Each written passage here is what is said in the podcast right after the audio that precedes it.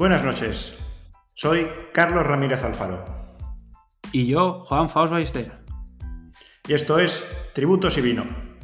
Os traemos una nueva píldora tributaria. Comenzamos.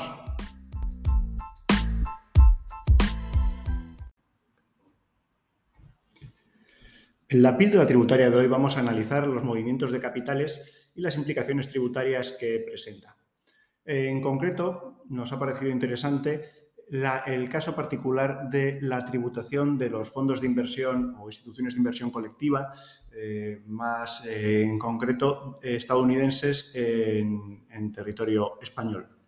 Consecuencia de eh, unas interpretaciones realizadas por el Tribunal de Justicia de la Unión Europea ha producido que se rompa la tradicional distribución entre el Estado fuente y el Estado de residencia prevista en los convenios de doble imposición, pasando a grabarse en estos casos por los dividendos obtenidos por estas instituciones en territorio español, pasan a grabarse íntegramente en el estado de residencia, quedando la fuente sin eh, su correspondiente sujeción. Esta, falta de sujeción en la fuente tampoco eh, se da lugar a una menor tributación de estas instituciones, ya que simplemente pasan a, tributar en residencia, por lo que eh, no se genera ningún tipo de estímulo a la inversión en territorio español. Y por otro lado, no va acompañado de un eh, trato de reciprocidad para los fondos o instituciones de inversión colectiva españolas.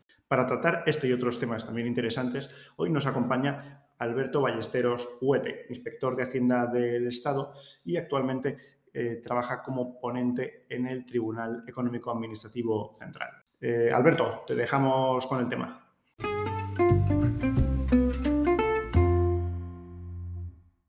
Nada, un placer, encantado, encantado de estar con vosotros, encantado de, debatir de, o de exponer eh, cuestiones fiscales eh, muy interesantes y, más todavía con dos compañeros, claro. Entonces, hoy, si os parece, vamos a hablar de, libre circulación de capitales. En particular, vamos a tratar el tema de los, de los fondos de inversión no residentes porque ha dado mucho, mucho debate y muchos pronunciamientos jurisprudenciales al respecto. Y empiezo, si queréis, comentando un poco sobre la libre circulación de capitales que se encuentra regulada en el, en el artículo 63 del Tratado de Funcionamiento de la Unión Europea. Tiene todas las, las, las, libertades de circulación de mercancías, de personas, de servicios, de capitales, tienen una enorme incidencia en el ámbito fiscal. Esto era algo que probablemente en un primer momento no se vio eh, tan claro, pero que hoy en día es que es patente, es continuo y cada vez eh, está más de actualidad. Así, por ejemplo, si la libre circulación de mercancías lo que supuso es la armonización de toda la imposición indirecta o eh, la libertad de establecimiento ha supuesto también un acercamiento en materia de fiscalidad empresarial, pues la libre circulación de capitales sobre todo afecta a lo que sería la tributación del ahorro. Lo más reseñable dentro de la libre circulación de capitales eh, quizá sea, eh, a diferencia de otras circulaciones, como por ejemplo la de personas, que esta se extiende no solo a los Estados miembros de la Unión Europea, sino a los eh, Estados no miembros de la Unión Europea, esto es, a terceros países. Eh, con las implicaciones que ello tiene a nivel fiscal. Quiero decir, cuando el Tribunal de Justicia de la Unión Europea interpreta en, su jurisprudencia las libertades eh, fundamentales, aquí tiene consecuencias no solo entre los Estados miembros, que digamos nos vamos a regir por las mismas normas y estamos supeditados a las mismas autoridades, sino también con respecto a terceros estados que evidentemente no tienen el mercado común ni el ámbito de libertades y derechos que existe en la Unión Europea. Eso es lo que está generando de alguna manera lo que podemos llamar una eh, falta de sincronización, una falta en ocasiones de reciprocidad entre, entre ordenamientos en ámbito fiscal. Entonces, en concreto, hoy trataremos los fondos ¿no? de inversión de no residentes, comentabas. Hoy vamos a tratar los fondos, los fondos de inversión porque eh, está, también hay jurisprudencia reciente y tal. Ha tenido incidencia en, otros, eh, en otro tipo de entidades, sobre todo como hablamos de, fiscalidad del ahorro en materia de vehículos inversores. Quiero decir, ha tenido incidencia en fondos de pensiones, ha tenido mucha incidencia en, en entidades aseguradoras, es decir, en todas las entidades que de alguna manera captan fondos y realizan inversiones, obviamente, para obtener una rentabilidad, en este caso, eh, inversiones, inversiones en España. Eh, en relación con esto, hay un problema en realidad que esconde todo esto, que sería un problema más, más grave y más difícil de solucionar, que es el de la falta de armonización de la imposición directa en el ámbito de la Unión Europea. Eh, esto al final lo que esconde es las diferencias entre los ordenamientos de los Estados miembros muchas veces eh, genera no solo problemas de coordinación, sino también problemas a la hora de interpretar las propias sentencias del Tribunal de Justicia de la Unión Europea, que lo que hace es básicamente evaluar si el ordenamiento de un determinado Estado miembro se ajusta o no a lo dispuesto en los tratados. Y ese ordenamiento del Estado miembro en cuestión no tiene por qué ser igual que nuestro ordenamiento jurídico. Y, Alberto, en el caso de los de los fondos de inversión. ¿Qué te parece si nos haces unos apuntes, unos apuntes previos de pues cómo sobre la inversión colectiva? Eh? Sí, por supuesto, por supuesto. Em, voy a aprovechar y, recomiendo un artículo y de paso hago un, homenaje, un artículo de Eduardo Sangadea, que es inspector de Hacienda jubilado, eh, probablemente eh, o sea, un tipo brillantísimo, un tipo brillantísimo, cualquiera que se haya cruzado con él lo sabe. Tenemos la suerte de que sigue escribiendo. Hizo un monográfico en la revista de Contabilidad y Tributación eh, de febrero de 2020 del CEF.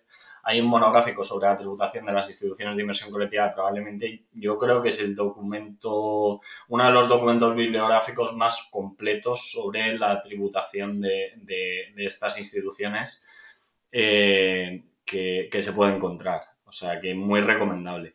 Eh, eh, dicho esto y agradeciendo a Sangadea con el que tuve la oportunidad de partir alguna vez en el Instituto de Estudios Fiscales eh, y, muy agradecido, lo primero que tenemos que hacer es clasificar las instituciones de inversión colectiva. O sea, sabemos que es un vehículo inversor que se interpone, digamos, entre, entre, entre una colectividad, en este caso de inversores, ¿no?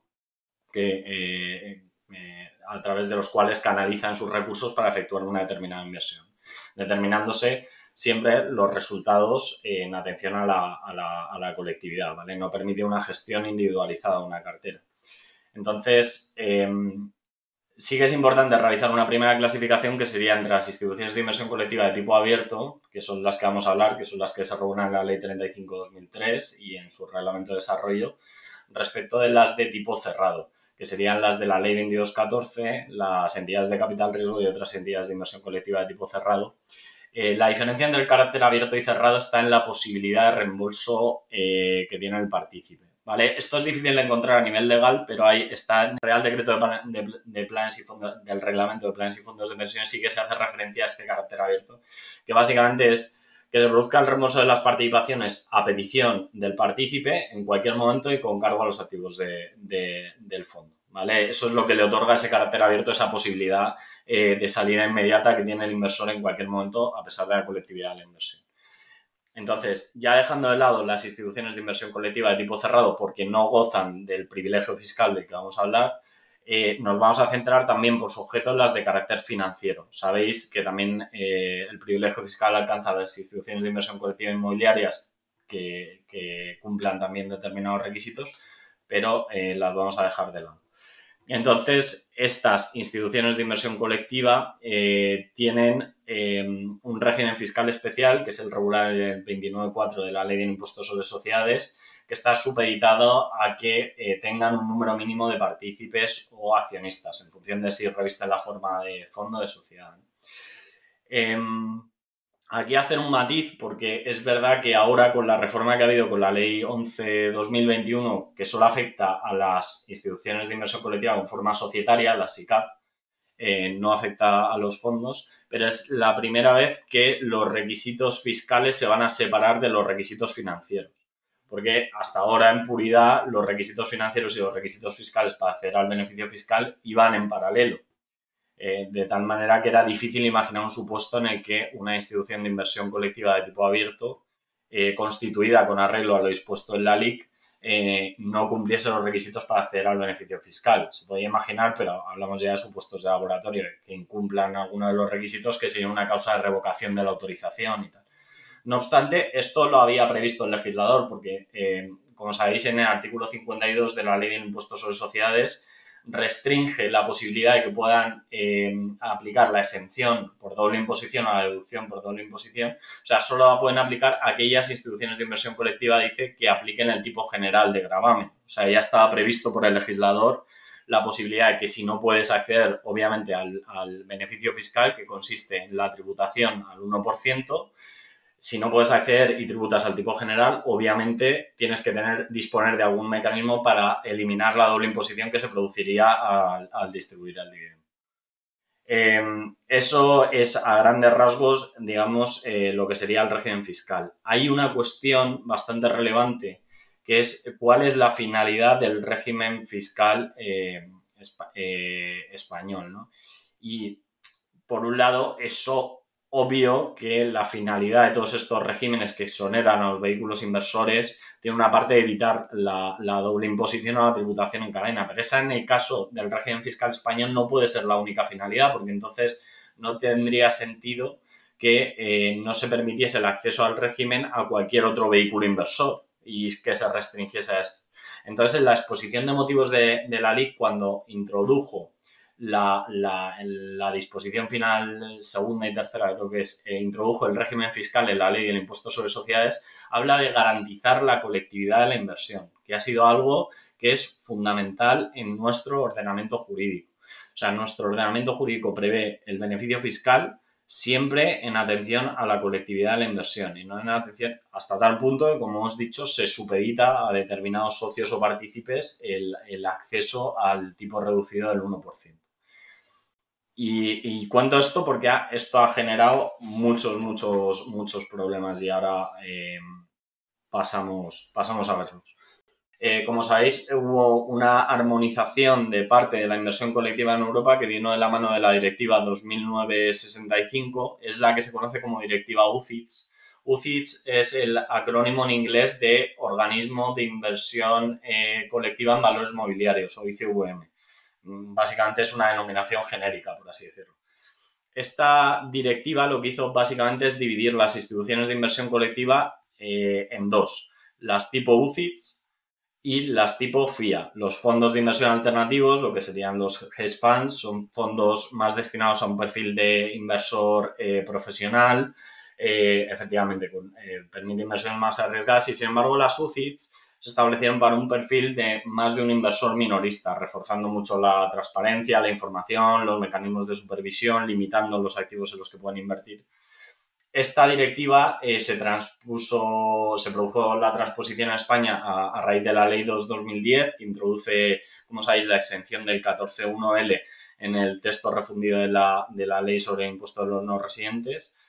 Y aquí, al hilo de lo que comentaba Carlos, aquí eh, esto es no se puede hacer otra cosa que criticar al legislador español a la hora de tomar esta decisión, porque no se puede entender cómo eh, para las eh, instituciones de inversión colectiva comunitarias armonizadas, a partir de ahora las denominamos UCITS, el legislador español prescinde de los requisitos que sí que le exige a sus propias instituciones de inversión colectiva eh, españolas. Eh, no es comprensible, no era necesario en aras de la armonización. Ya ha repetido el, Tribunal de Justicia de la Unión Europea en varias sentencias. La última ha sido la sentencia DECA de enero de 2020 que eh, los requisitos de la normativa interna son perfectamente aplicables a las instituciones de inversión colectiva no residentes, siempre que se lo apliques a todas.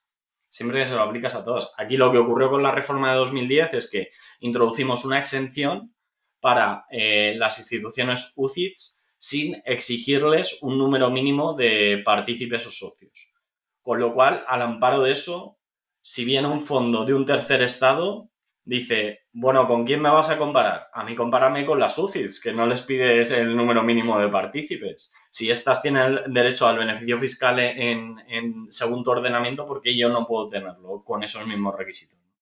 Es, esa, esa, es un poco como enlaza, digamos, o un poco la, cuestión que vino, eh, que ha venido de fondo y que está generando muchísimos problemas. Y como decía Carlos, eh, ha influido muy negativamente en el eh, desarrollo de la inversión colectiva en España, porque no olvidemos, al final, la libre circulación de capitales opera para todos, un entorno global, un entorno competitivo, hombre, eh, tú puedes elegir el régimen, digamos, que quieras y puedes exigir los requisitos que quieras, pero sé coherente. Lo que no puedes es discriminar a tus propias instituciones de inversión colectiva, porque buena gana con la movilidad que tiene hoy en día el capital de poner cortapisas o fomentar efectivamente la, salida de capitales de nuestro país, no poniéndolo más difícil. Sí, yo creo que era a lo mejor una decisión política, ¿no? Eh, siempre han estado dándole mucha, muchas críticas al tema del 1% de la SICA, parecía que era como un eslogan y, y, al final pues se habrá hecho rápido y de esa manera, ¿no? Y no sé, por un eh, tema eh, de populismo fiscal tal vez. Efectivamente, o sea, probablemente estoy de acuerdo. Las SICAP llevan ya, eh, bueno, hubo un tiempo que estuvieron muy de moda, eh, probablemente en una parte con razón, ¿no? Y, ya que hablamos de los partícipes, pues sobre esto ha escrito muchísimo Francisco de la Torre eh, en reiteradas ocasiones, sobre el control de los requisitos de, la SICAP, que se, en un momento dado se ejercía por parte de la CNMV, luego lo recuperó la agencia tributaria, y que es un tema verdaderamente polémico. Es decir, al final eh, se trata de que en el ordenamiento haya seguridad jurídica, haya unas normas claras y que se apliquen a todos por igual. Esto es una cuestión básica, ¿no? Y, digamos, la parte del populismo fiscal que efectivamente viene de la mano de la SICAP también entronca probablemente con esos problemas de control que, ha, existido sobre, sobre algunas eh, de las sociedades que además tienen otros problemas, pero ya no me quiero meter en más, en más enredos, ya, ya es bastante.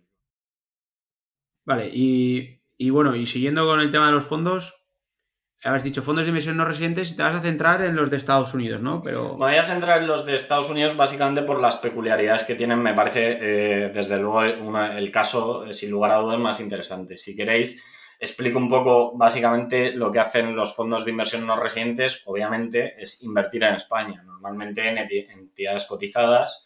Entonces, eh, invierten, invierten eh, a cambio de la inversión, obviamente perciben un, dividendo. Ese dividendo es eh, renta obtenida en España, se considera renta obtenida en España porque es un dividendo distribuido por una entidad residente en territorio español, por el 13.1 del texto refundido soporta eh, una retención, una retención que es al 19%. Ojo, aquí también me gustaría matizar porque eh, habitualmente en los casos también que ha visto el Tribunal de Justicia de la Unión Europea, los ordenamientos enjuiciados lo que hacían básicamente era dejar totalmente exenta a su institución de inversión colectiva residente, incluso exenta de la obligación de soportar la retención. Y, eh, sin embargo, grababan a la entidad no residente. Esta es una diferencia también con el caso español. En principio, todas las instituciones de inversión colectiva, sean residentes o no residentes, soportan la retención sobre el dividendo. Luego se, produce la devolución, sea vía devolución derivada de la normativa del tributo a través de la correspondiente declaración, sea eh, una devolución de ingresos indebidos en, lo que está ocurriendo con los, fondos de inversión no residentes. Esa retención que se practica al 19%, eh, a, partir de ahí aplicamos el, convenio para evitar la doble imposición suscrito con el país. En este caso con Estados Unidos, habitualmente la mayoría de países siguen el modelo de la OCDE, eh, la mayoría de convenios con los eh, países de los fondos, con lo cual lo que hace el convenio es limitar la imposición en el estado de la fuente al 15%, de tal manera que se produce una devolución del 4%, eh, una devolución derivada de la normativa del tributo normal, prevista en el convenio y prácticamente automática así decirlo, una vez que aporten el certificado de residencia a efectos del convenio. Eh, a, partir de ahí que a partir de ahí es donde surge la controversia. Una vez que les han retenido el 15%, que ya es con arreglo a convenio, lo que solicitan básicamente, al considerarse comparables a nuestras instituciones de inversión colectivas, la devolución del 14% restante y tributar únicamente al 1%, igual que ocurre con la SICAD y con los fondos de inversión de carácter financiero. Y perdona, y en el caso además de las extranjeras, cabría cualquiera porque se quiere meter en el saco este y, si puede ser con las UCIs, ¿no? Sin ningún tipo de requisito. Claro, eh, ahí, eh, ahí nuevamente entra lo que hablamos de la falta de tino del legislador probablemente al introducir la exención, porque cuando tú eres una entidad, vamos a poner como ejemplo de, eh, de tercer estado a Estados Unidos, cuando tú eres un fondo de inversión residente en Estados Unidos y vas a solicitar o vas a alegar que eres comparable a, una entidad, ¿a quién te vas a querer parecer? o sea, a un fondo de inversión que tiene un régimen que le supedita el cumplimiento de un número mínimo de partícipes o accionistas o a otro que no, siendo los requisitos financieros los mismos, básicamente, porque la directiva UCITS está eh, transpuesta al ordenamiento jurídico mediante la modificación de la ley de instituciones de inversión colectiva. Obviamente, nuestras SICAP y nuestros fondos de inversión eh, son UCITS, lo que no son UCITS son nuestros fondos de inversión alternativos, que en España son los fondos de inversión libres que se regulan en el 73 del reglamento, pero nuestros fondos eh, de inversión y eh, de carácter financiero y SICAPs son eh, UCITS, son armonizados. Entonces, claro, genera ese doble comparable que es lo que lleva al Tribunal Supremo en las sentencias, unas sentencias famosas de noviembre del 2019 a una de las cuestiones decir que la normativa española, la normativa interna española era inidónea para efectuar la comparabilidad con los fondos de inversión americanos.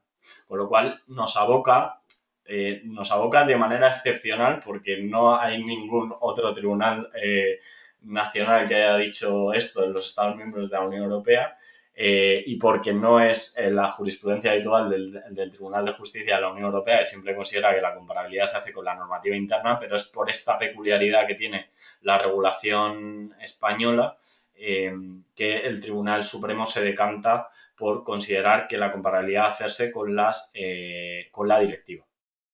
pero les dio, les dio la razón por varios motivos. Vamos a hablar de todos ellos. Uno fue por lo del tema de la comparabilidad. Siempre cuando hablamos de comparabilidad ya ha defendido, o sea, ya ha dicho reiteradamente el Tribunal de Justicia de la Unión Europea, comparabilidad no significa identidad, que no se puede ser estricto en, la exigencia de los requisitos.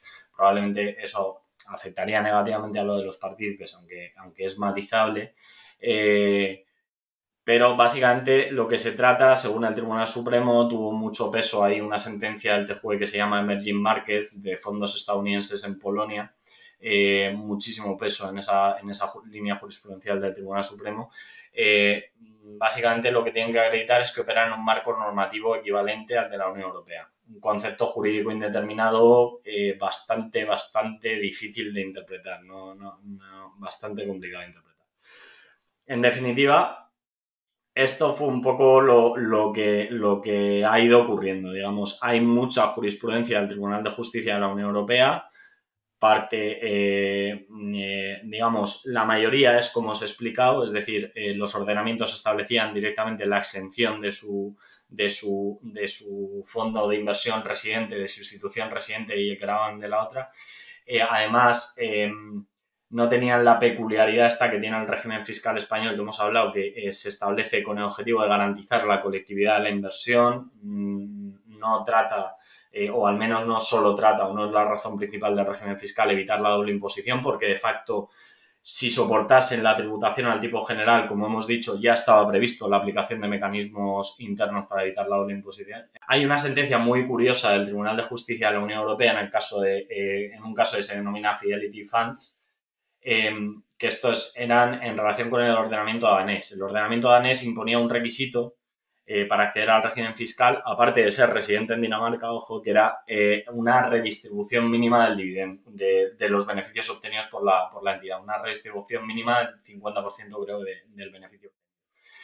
Eh, en este sentido, el Tribunal de Justicia de la Unión Europea dijo que el, el ordenamiento danés era contrario a los tratados por, por supeditar la exención a ser residente en Dinamarca sin embargo, posteriormente, el eh, Tribunal Supremo danés, en una sentencia del 24 de junio del 21, dijo eh, que, eh, aplicando precisamente otra sentencia del Tribunal de Justicia de la Unión Europea, dijo muy bien, pero que los fondos de inversión no residentes no habían acreditado el cumplimiento del requisito previsto en la normativa interna y denegó, y denegó la, la devolución. O sea, un caso muy curioso para que veamos como si la normativa interna tiene eh, una importancia eh, fundamental en estos casos y cómo eh, por culpa de, una desacertada praxis legislativa hemos prácticamente renunciado a, a, nuestros propios requisitos que sin embargo sí que seguimos exigiendo a nuestras instituciones de inversión colectiva residentes. Hay, otro tema que sí que me gustaría eh, tratar brevemente, que es eh, lo, que, yo he denominado la discriminación formal, esta es una cuestión que solo se da en el tema de la, de la jurisprudencia, de nuestra jurisprudencia, porque como sabéis no hay un derecho comunitario procedimental, eh, rige el principio de autonomía institucional y procedimental, en consecuencia se aplica el derecho procedimental de los Estados miembros. ¿no? Y ha habido mucho debate sobre si hay cauce de evolución, no hay cauce de evolución. Eh, ¿Cómo funciona esto? No solo en este tema, sino en el marco de toda la libre circulación de capitales. Sí, digo que es un argumento bastante destructivo porque impide entrar al fondo del asunto. Entonces, todo esto de la comparabilidad y, y, que es la cuestión de fondo al final, que de lo que se trata es de determinar. Eh, hablamos muchas veces, por ejemplo, en el caso de Estados Unidos, ordenamientos jurídicos anglosajones, alejados de la, de la, de la tradición continental, con figuras. Eh, ocasiones muy, muy, muy diferentes a las, a las, a las instituciones de inversión colectiva españolas. No siempre, algunas parecidas, algunas muy diferentes, pero eh, lo que quiero poner de manifiesto es que eh, e, ese análisis de comparabilidad es imprescindible para porque al final lo que se trata es de determinar si el fondo no residente fuese residente aquí, ¿tendría derecho a la aplicación del tipo del 1% o no tendría derecho? Ese es, ese es un poco el debate. Nosotros tenemos instituciones de inversión colectiva, las de tipo cerrado, que no pueden acceder al, tipo del 1%. Entonces, el tema del cauce procedimental es un argumento destructivo porque se ha dicho en ocasiones, es que no existe ningún cauce específico para la evolución. Como introdujiste la exención y solamente habías previsto a los UCITS, no, no existe ningún cauce específico para la evolución. Entonces, eh, verdaderamente lo que es un vacío normativo, ¿no? Y automáticamente de la devolución. Esto es me parece un argumento complicado en el marco de la libre circulación de capitales. Primero por la vaguedad de la ley, la imposibilidad de prever todas las circunstancias y todos los, movimientos que pueda haber en este marco, ¿no?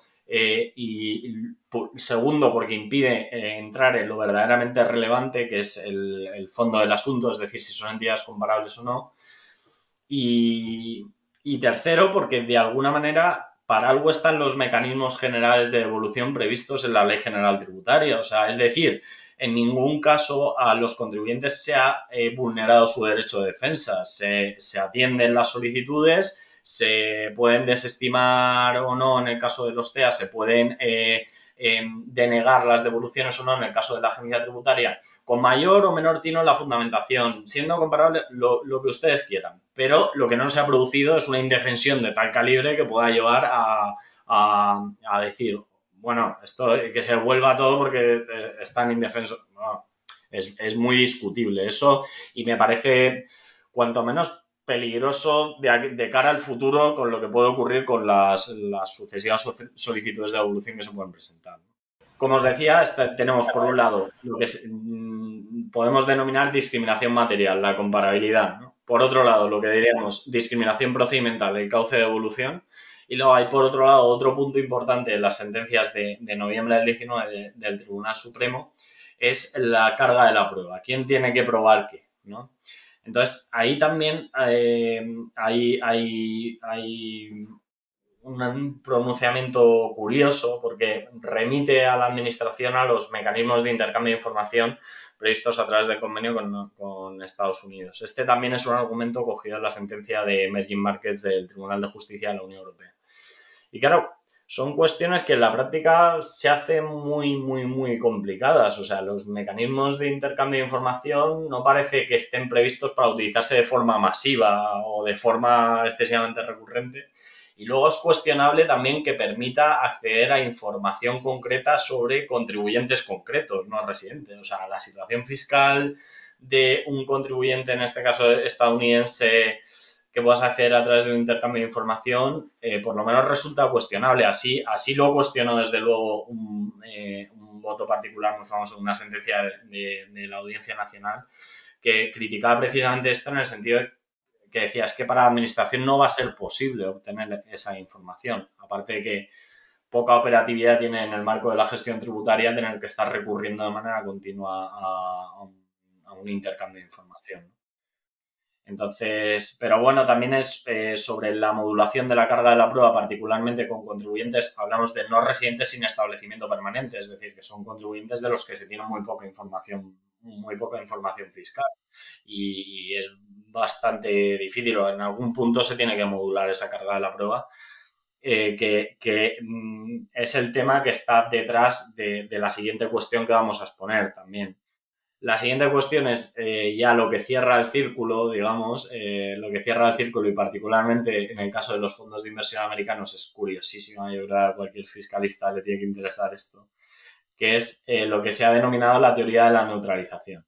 La teoría de la neutralización ha sido admitida y es admitida por el Tribunal de Justicia de la Unión Europea, no sin cortapisas, no sin cortapisas, porque cortapisas por otro lado que son razonables en el sentido de que se asume en la teoría de la neutralización que hay una restricción a la libre circulación de capitales.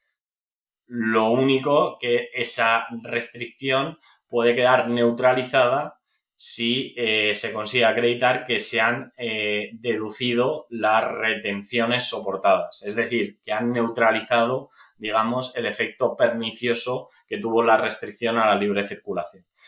Y esto es precisamente lo que ocurre en el caso de algunos fondos americanos, de no todos los fondos de inversión americanos, porque hay diferentes categorías, pero bueno, sí mayoritariamente.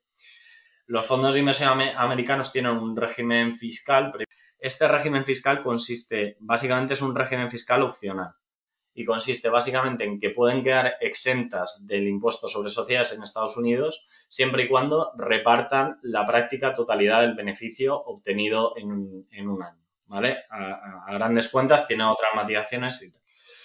Eh, en la práctica, en caso de no hacerlo, quedan sujetas a un impuesto especial sobre los dividendos o sobre el beneficio no distribuido, con lo cual eso es un incentivo suficiente para que la práctica totalidad de ellas, o sea, o todas, se acojan a este régimen fiscal que es el régimen de la Regulated Investment Company, la RIC a la hora de neutralizar, el vehículo inversor se queda sin base suficiente para neutralizar las retenciones, porque dice, he distribuido todo mi beneficio, no tengo base suficiente para compensar. La, peculiaridad que tiene este régimen fiscal es que a la vez que distribuye el beneficio al partícipe, permite traspasarle también su parte del impuesto extranjero, la parte proporcional del impuesto extranjero que le corresponda, generando de esta manera un crédito fiscal que el partícipe se pueda aplicar en su declaración personal sobre la renta que presenta en Estados Unidos. Aquí hay varios problemas. Uno, la posibilidad de que existan contribuyentes, o sea, partícipes en eh, fondos americanos que no sean estadounidenses. Pero también en la práctica este tipo de entidades eh, tiene tantas limitaciones, sobre todo desde el punto de vista fiscal para la inversión extranjera, que la práctica totalidad de los que invierten son ciudadanos estadounidenses. Y en ocasiones son todos, porque en ocasiones hay fondos que exigen directamente la condición de residente al inversor. Eh, pero es, un tema complicado, por ejemplo, en materia de prueba y es un, es un tema, desde luego, polémico, sin lugar a dudas. Em, Luego, eh, el resultado de todo esto, por lo que decía que eh, es todo esto lo que, lo que cierra el círculo, es porque se altera la tributación que estaba eh, pacíficamente prevista de mutuo acuerdo y de manera recíproca entre ambos países, en este caso entre España y Estados Unidos, que habían acordado que en el caso de los dividendos un 15% tributaba en la fuente y el resto tributaba en el estado de residencia de tal manera que con este traspaso de las retenciones soportadas a los partidos, lo que ocurre en facto es que la totalidad del dividendo, salvo el 1%, acaba tributando en, residencia. Y de hecho tributa en residencia y, sabemos, y, esto es así porque hay una publicación eh, del IRS norteamericano en el que explica precisamente las formas que tienen los fondos de inversión eh, estadounidenses de declarar todos estos reembolsos de impuestos que han venido de, la Unión Europea. Entonces sería como una neutralización de segundo nivel o más sofisticada porque eh, se produce en sede del partícipe y no en sede del vehículo inversor, pero igualmente neutraliza, neutraliza la, la retención soportada en España. Entonces, de facto, si se le devuelve a ese fondo de inversión estadounidense, lo que va a ocurrir es que va a tener una renta adicional que va a tener que tributar en Estados Unidos que es eh, precisamente el 14% que, les que, les eh, que se les devuelve y que es lo que cierra el círculo, que se traslada todo el recurso tributario de un Estado miembro de la Unión Europea a un, tercer Estado a través de este mecanismo.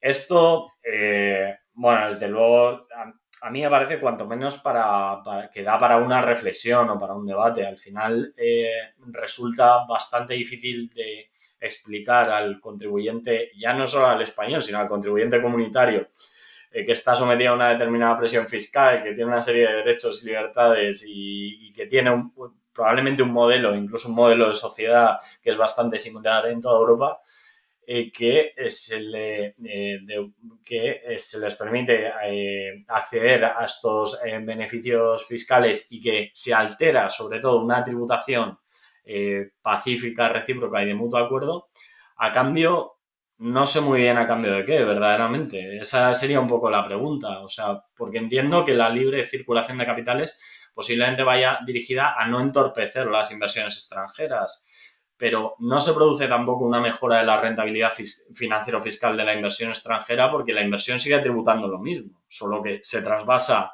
el recurso tributario de como estaba pactado en el convenio al estado de residencia. Y por otro lado, lo que es, yo creo, eh, todavía más cuestionable o, lo, que, lo que resulta todavía más curioso es que es con total ausencia de reciprocidad, porque evidentemente cuando vayan las instituciones de inversión colectivas, ya no solo las españolas, sino cualquiera de las comunitarias a invertir a Estados Unidos, en Estados Unidos se van a remitir al convenio, en Estados Unidos eh, no existe la libertad comunitaria, no existe tampoco el Tribunal de Justicia de la Unión Europea interpretando la misma, se van a remitir al convenio y evidentemente le van a retener el 15% el 15% de la fuente. Entonces, eh, se produce, por así decirlo, eh, esa ruptura de la reciprocidad y sobre todo esa ruptura de una tributación pacífica que sí que debería, en mi opinión, probablemente tener una, obedecer a una justificación mayor que, la que hasta ahora se ha visto reflejada en las sentencias del Tribunal de Justicia de la Unión Europea. O sea, esto ya al final depende de la política fiscal, evidentemente si hay una solución propuesta por eh, Sangadea en el, monográfico que, os he recomendado, que es eh, bastante radical, pero mm, al final es bastante certera. Y yo creo que Alemania va en esa, en esa línea. Es decir, pues vale, elimino el privilegio, elimino el privilegio fiscal que tiene la inversión colectiva, le equiparo a la inversión individual directamente. Oye, el inversor individual no tiene ninguna posibilidad de diferimiento, pues lo equiparamos todos y es decir, es cortar el árbol de raíz eh, directamente. Así desde luego que se acaba, se acaba, se acaba todo el problema. O diferirlas eh, todas, ¿no? También las del inversor individual. O diferirlas todas. Pues sí, esa sería todavía más, eh, igual más problemática. Pero vamos, pero es otra posibilidad, efectivamente. Todos iguales, en el momento en que equiparas, equiparas al inversor individual y al inversor colectivo, ya no hay, digamos, eh, ese régimen fiscal privilegiado, ¿no? Para la inversión, para un determinado tipo de inversión en concreto. esa sería una solución. Yo, yo, yo creo que soy un poco más conservador en el sentido si se quieren eh, poner una serie de requisitos a la inversión colectiva española por motivos de política fiscal o por lo que sea, que yo ahí no entro en qué requisitos deberían ser o cuáles no deberían ser, eh, pues por lo menos que se le exija también a las instituciones de inversión colectiva comunitarias, a las UCITS, sea, que la exención del 14.1 del estuviese condicionada al cumplimiento de los requisitos previstos en la normativa interna. Porque por lo menos es una vía de decir, aquí somos todos iguales. O sea, aquí el que venga tiene que cumplir con esto que es lo previsto en la normativa interna, que se parecería un poco a lo que, hemos, a lo que he comentado del caso danés. ¿no? Probablemente también fuese conveniente o aconsejable reflejar eh, legislativamente cuáles son los parámetros mínimos de comparabilidad eh, eso también aclararía un poco o, digamos, eh, dejaría un poco menos eh, vacío de contenido todo este tema de, qué tienen que acreditar las, las, instituciones de inversión colectiva residentes en terceros países. ¿no? Hay elementos definitorios muy claros de nuestras instituciones de inversión colectiva. el objeto exclusivo, la necesidad de un depositario, de una entidad gestora, el carácter abierto en la salida de partícipes, la necesidad de unas obligaciones de transparencia e información eh, particularmente en el caso de la SUCID, la especial sensibilidad con el inversor minorista, con la información que se le suministra, con eh, la, accesibilidad, ¿no? Eh, pues todo eso probablemente fuesen requisitos razonables para, que queden fijados en una normativa, no sé si a nivel legal o reglamentario, pero para clarificar un poco cuáles son los parámetros de comparabilidad. Y por último, de lo que hemos hablado del cauce de evolución, pues quizá cabía la posibilidad de meter alguna suerte de cláusula general en el, texto refundido del IRMR que amparase todas las posibles solicitudes de devolución. Pero es que yo creo que no es necesario honestamente no creo que sea necesario. Yo creo que la Ley General Tributaria ampara eh, todas las solicitudes de devolución, se hagan por una vía o se hagan por la, por la otra, se hagan a través de modelos, se hagan a través de un escrito eh, solicitando la rectificación de la autoliquidación presentada, lo que sea. Eh, el, amparo y la, posibilidad de defensa del contribuyente está ahí y para muestra un botón. Las sentencias del Tribunal Supremo surgen de de liquidaciones que han venido de solicitudes de devolución y que luego han pasado por los tribunales económicos administrativos y luego han llegado a la vía jurisdiccional. Al final se trata un poco de delimitar, es decir, no puede haber ningún derecho, ninguna libertad absoluta y tampoco se trata de, por así decirlo, de pegarnos un tiro en el pie, como, como ciudadanos europeos, porque, eh, es decir, yo creo que a todos nos encanta probablemente las premisas básicas de la Unión Europea, las, libertades, los derechos fundamentales. Eh, eh, y, yo creo que es el modelo de convergencia eh, hacia donde tiene que, ir todo, pero sí que es cuestionable que esto pueda, pueda ir más allá de un determinado límite. Yo creo que el límite viene marcado básicamente por la reciprocidad y por el trasvase de recursos tributarios que tiene que tener una justificación. Pues nada, Alberto, ya va a ser despedirte y darte las gracias, porque creo que queda explicado un tema tan complejo mm, de forma muy, muy clara y, concisa.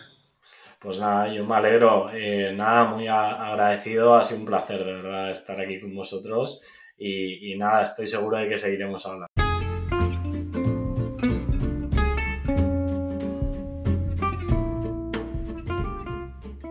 Pues hasta aquí la tertulia de tributos y vino. Espero que os haya parecido interesante. Recordaros que podéis seguirnos en el blog tributosivino.blogspot.com, en el Twitter arroba tributos y vino y en la cuenta de LinkedIn de Tributos y Vino. Un saludo a todos, nos vemos pronto.